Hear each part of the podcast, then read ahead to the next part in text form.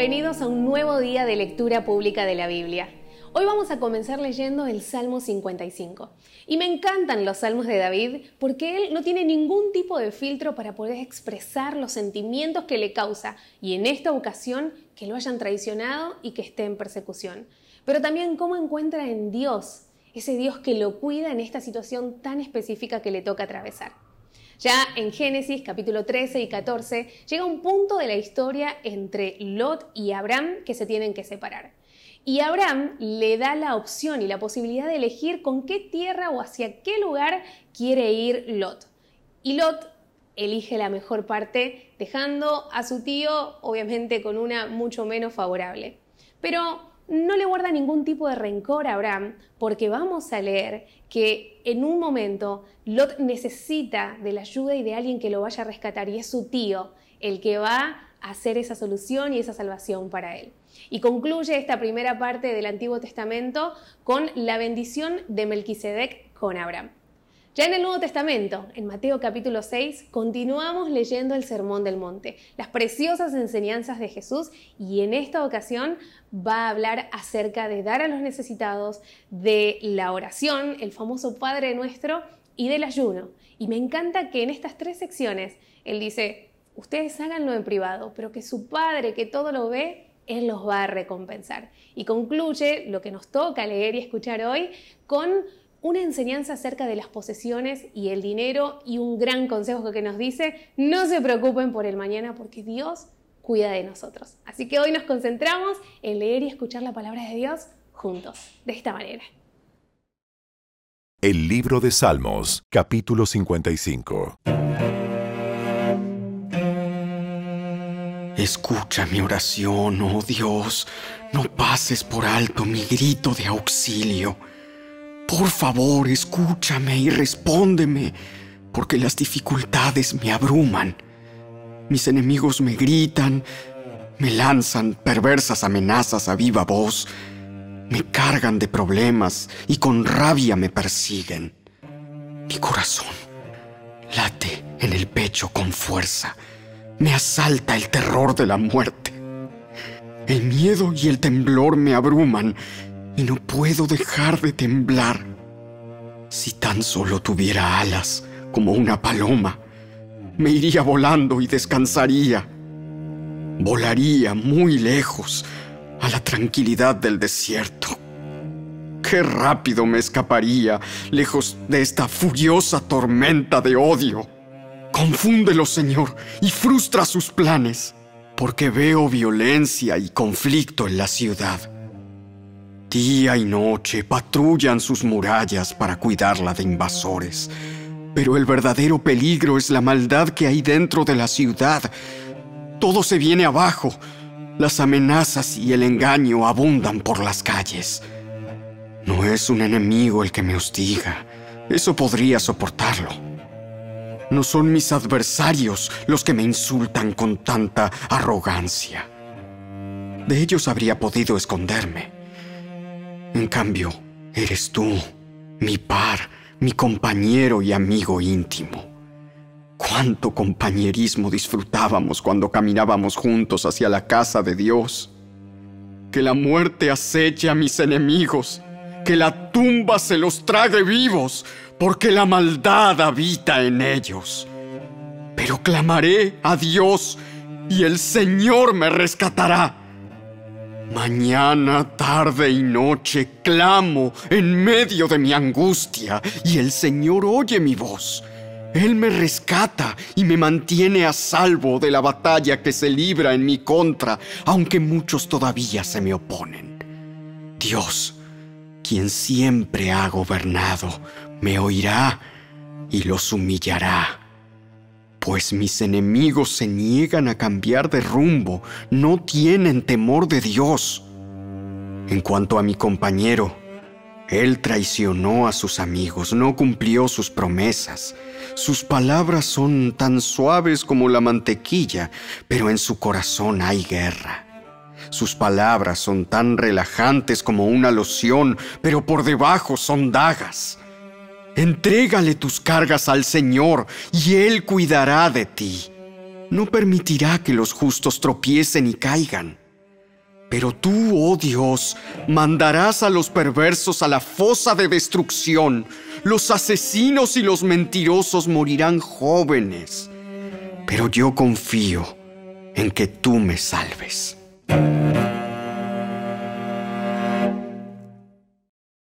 El libro de Génesis, capítulo 13. Entonces Abraham salió de Egipto junto con su esposa con Lot y con todo lo que poseían y viajó hacia el norte, al Negev. Abraham era muy rico en ganado, plata y oro. Desde el Negev continuaron viajando por tramos hacia Betel y armaron sus carpas entre Betel y Ai, donde habían acampado antes. Era el mismo lugar donde Abraham había construido el altar y allí volvió a adorar al Señor. Lot, quien viajaba con Abraham, también se había enriquecido mucho con rebaños de ovejas y de cabras, manadas de ganado y muchas carpas. Pero la tierra no era suficiente para sustentar a Abraham y a Lot si ambos vivían tan cerca el uno del otro con todos sus rebaños y manadas. Entonces surgieron disputas entre los que cuidaban los animales de Abraham y los que cuidaban los de Lot. En aquel tiempo también vivían en la tierra los cananeos y los fereceos. Finalmente, Abraham le dijo a Lot, no permitamos que este conflicto se interponga entre nosotros o entre los que cuidan nuestros animales. Después de todo, somos parientes cercanos. Toda la región está a tu disposición. Escoge la parte de la tierra que prefieras y nos separaremos. Si tú quieres la tierra a la izquierda, entonces yo tomaré la tierra de la derecha. Si tú prefieres la tierra de la derecha, yo me iré a la izquierda. Lot miró con detenimiento las fértiles llanuras del valle del Jordán en dirección a Zoar. Toda esa región tenía abundancia de agua, como el jardín del Señor o la hermosa tierra de Egipto. Esto ocurrió antes de que el Señor destruyera Sodoma y Gomorra. Lot escogió para sí todo el valle del Jordán, que estaba situado al oriente. Se separó de su tío Abraham y se mudó allí con sus rebaños y sus siervos. Entonces Abraham se estableció en la tierra de Canaán, y Lot movió sus carpas a un lugar cerca de Sodoma y se estableció entre las ciudades de la llanura. Pero los habitantes de esa región eran sumamente perversos y no dejaban de pecar contra el Señor. Después de que Lot se fue, el Señor le dijo a Abraham, Mira lo más lejos que puedas en todas las direcciones, al norte y al sur, al oriente y al occidente.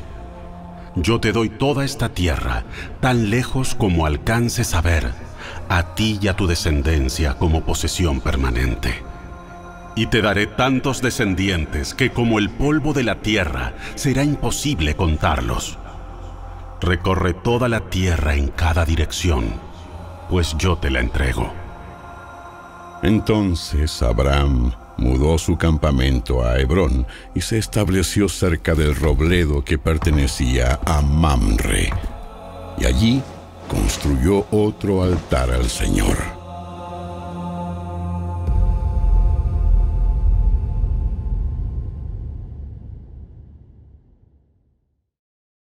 El libro de Génesis, capítulo 14. En esos días estalló la guerra en la región.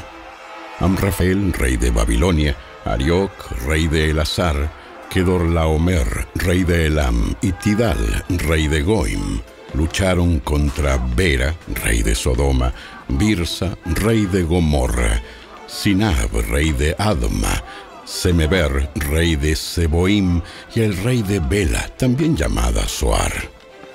Este segundo grupo de reyes unieron sus ejércitos en el valle de Sidim, que es el valle del Mar Muerto. Durante doce años habían estado sometidos al rey Kedorlaomer, pero en el año trece se rebelaron contra él.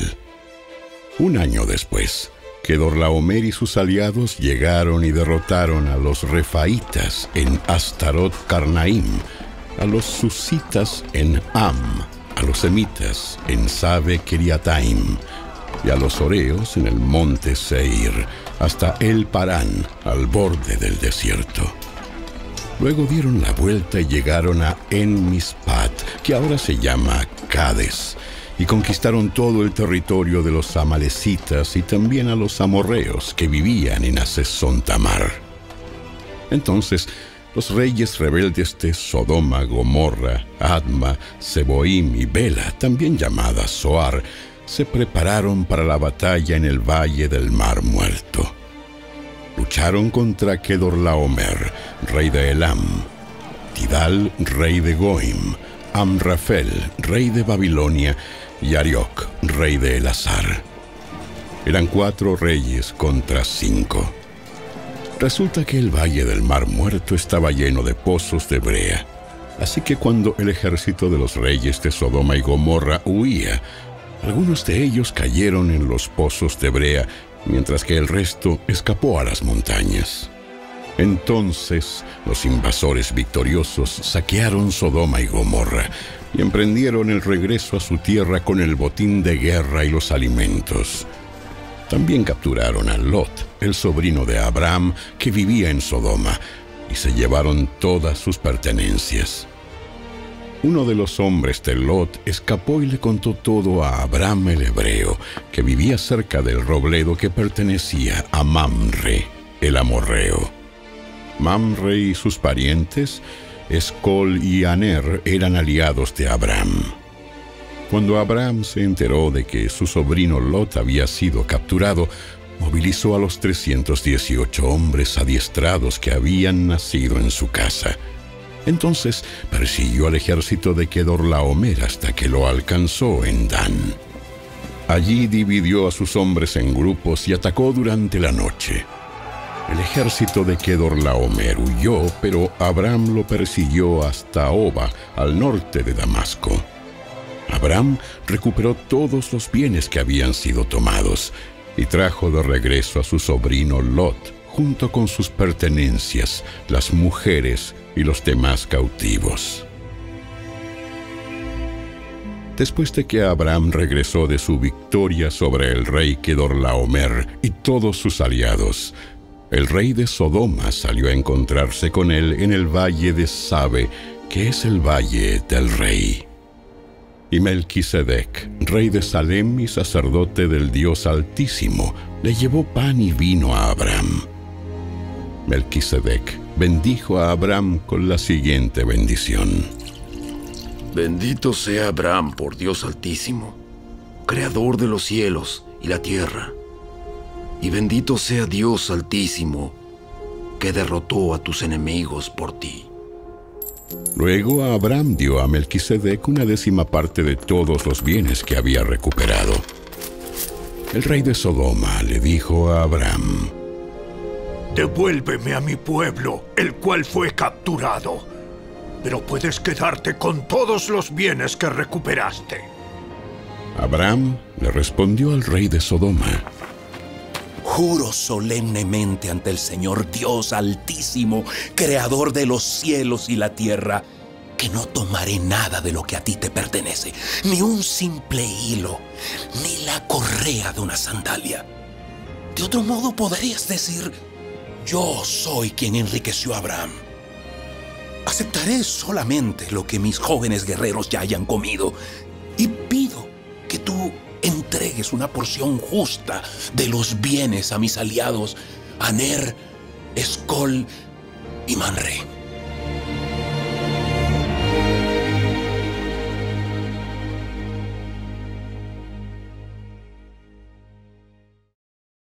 El Evangelio según Mateo, capítulo 6.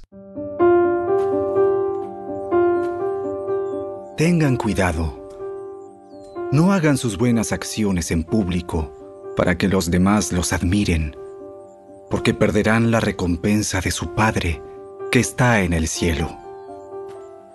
Cuando le des a alguien que pasa necesidad, no hagas lo que hacen los hipócritas que tocan la trompeta en las sinagogas y en las calles para llamar la atención a sus actos de caridad. Les digo la verdad, no recibirán otra recompensa más que esa.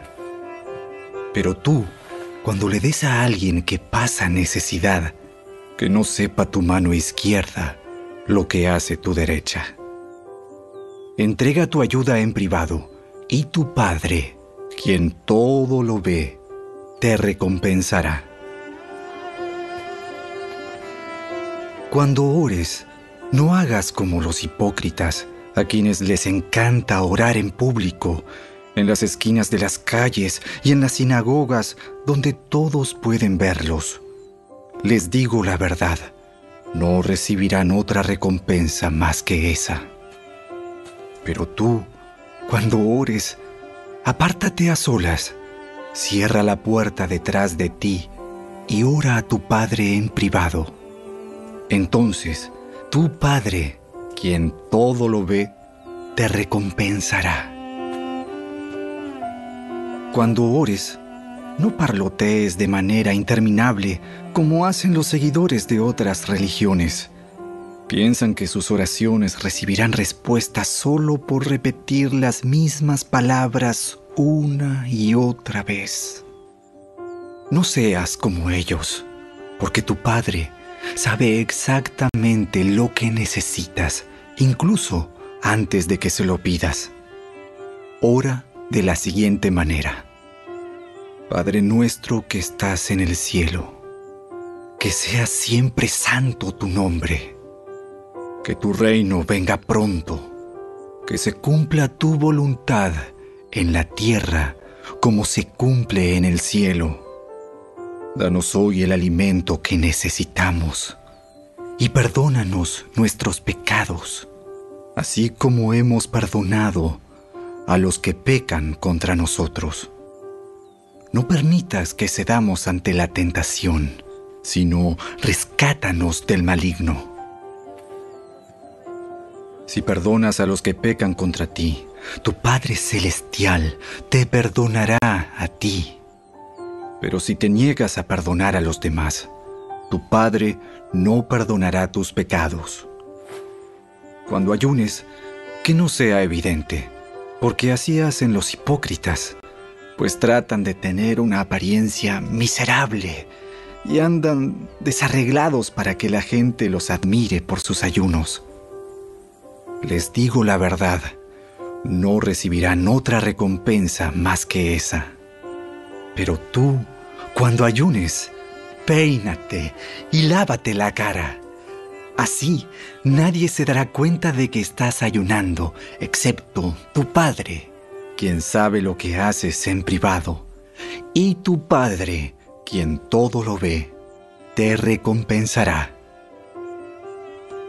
No almacenes tesoros aquí en la tierra, donde las polillas se los comen y el óxido los destruye, y donde los ladrones entran y roban. Almacena tus tesoros en el cielo, donde las polillas y el óxido no pueden destruir y los ladrones no entran a robar donde esté tu tesoro, allí estarán también los deseos de tu corazón. Tu ojo es una lámpara que da luz a tu cuerpo. Cuando tu ojo es bueno, todo tu cuerpo está lleno de luz. Pero cuando tu ojo es malo, todo tu cuerpo está lleno de oscuridad.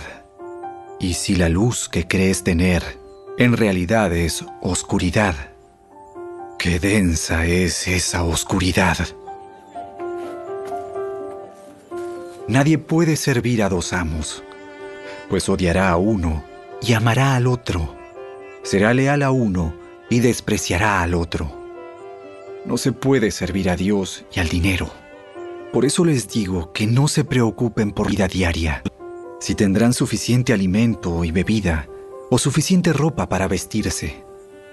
¿Acaso no es la vida más que la comida y el cuerpo más que la ropa? Miren los pájaros. No plantan, ni cosechan, ni guardan comida en graneros, porque el Padre Celestial los alimenta. ¿Y no son ustedes para Él mucho más valiosos que ellos? ¿Acaso con todas sus preocupaciones pueden añadir un solo momento a su vida? ¿Y por qué preocuparse por la ropa? Miren cómo crecen los lirios del campo. No trabajan ni cosen su ropa. Sin embargo, ni Salomón con toda su gloria se vistió tan hermoso como ellos.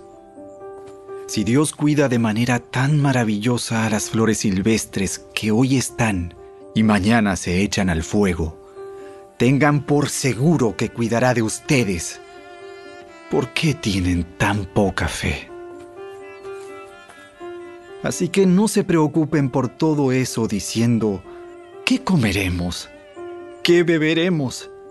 ¿Qué ropa nos pondremos?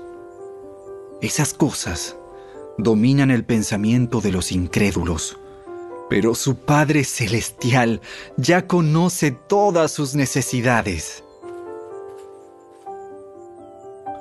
Busquen el reino de Dios por encima de todo lo demás y lleven una vida justa, y Él les dará todo lo que necesiten. Así que no se preocupen por el mañana, porque el día de mañana traerá sus propias preocupaciones. Los problemas del día de hoy son suficientes por hoy.